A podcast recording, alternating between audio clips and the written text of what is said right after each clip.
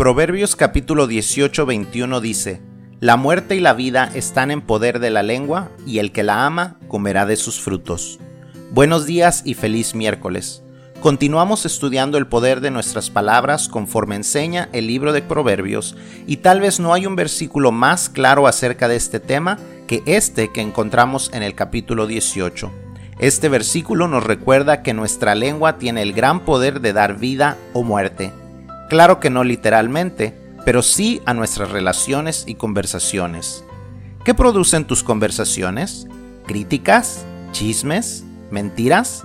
Si es así, entonces tu boca está produciendo muerte y deja que tu lengua...